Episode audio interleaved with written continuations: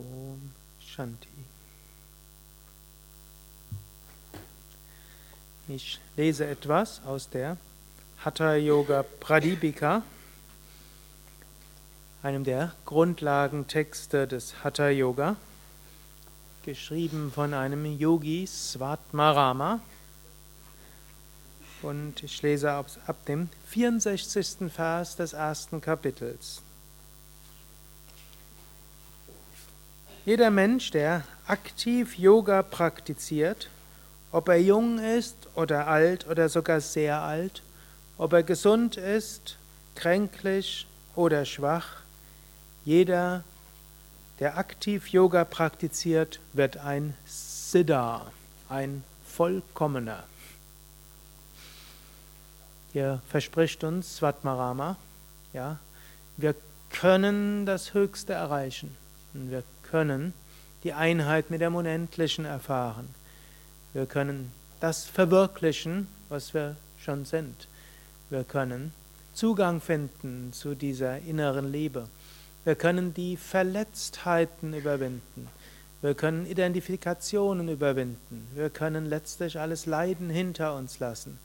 Wir können die Identifikation mit den Höhen und den Tiefen des Lebens lösen. Wir können nicht die Höhen und Tiefen des Lebens wegnehmen, aber wir können unsere Identifikation davon lösen. All das ist im Ausdruck Siddha enthalten. Und er sagt, wir müssen praktizieren. Dann können wir es erreichen. Und er sagt, es spielt keine Rolle, ob ihr jetzt jung seid,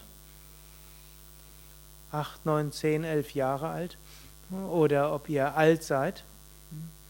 Vor kurzem hat mir jemand gesagt, die älteste Kursteilnehmerin, die sie mal hatte, war 103 Jahre alt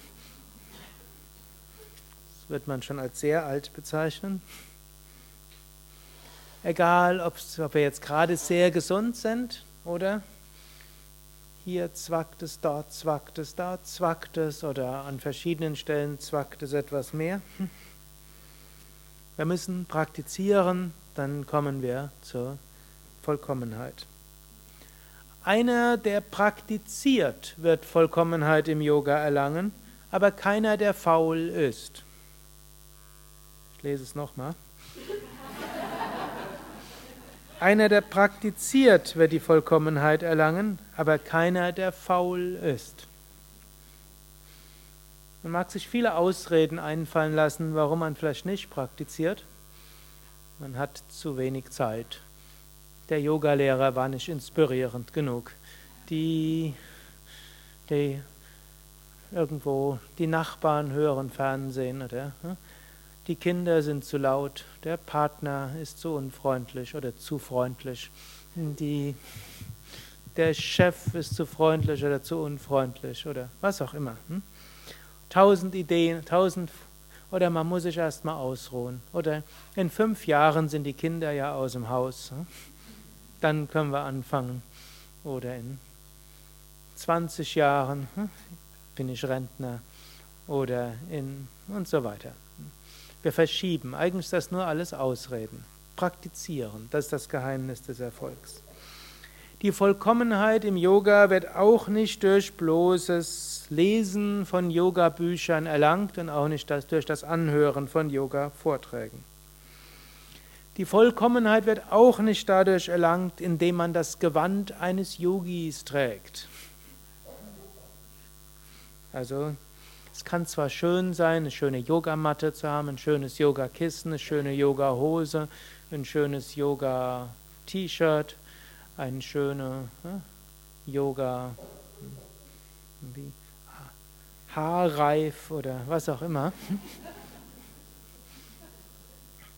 Oder im alten Innen gab es auch die Möglichkeit, sich gab spezielle Ohrringe, die man sich reingesteckt hat, um als Yogi identifiziert zu werden, verschiedener Yoga-Richtungen. Oder bestimmte Yoga, ne? bestimmte Zeichen auf der Stirn, da konnte man sehen, das ist ein Anhänger der und der Yoga-Richtung. Das reicht nicht aus. Es kann einen inspirieren, wenn man eine besondere Kleidung, besondere Matte und so weiter hat, aber das allein reicht nicht aus. Auch nicht durch das Reden über Yoga wird die Vollkommenheit erreicht sondern nur unermüdliches Praktizieren ist das Geheimnis des Erfolgs. Darüber gibt es keinen Zweifel. Oder wie Swami Shivananda gerne gesagt hat, ein Gramm Praxis ist besser als Tonnen von Theorie. Als dann eine hm, Schülerin von ihm mal gefragt hat, Meister, wenn ein Gramm Praxis besser ist als Tonnen von Theorie, warum hast du dann über 300 Bücher geschrieben? Daraufhin antwortete Swami Shivananda, manche Menschen brauchen Tonnen von Theorie, um zu einem Gramm Praxis inspiriert zu werden. Hariam Tatsat.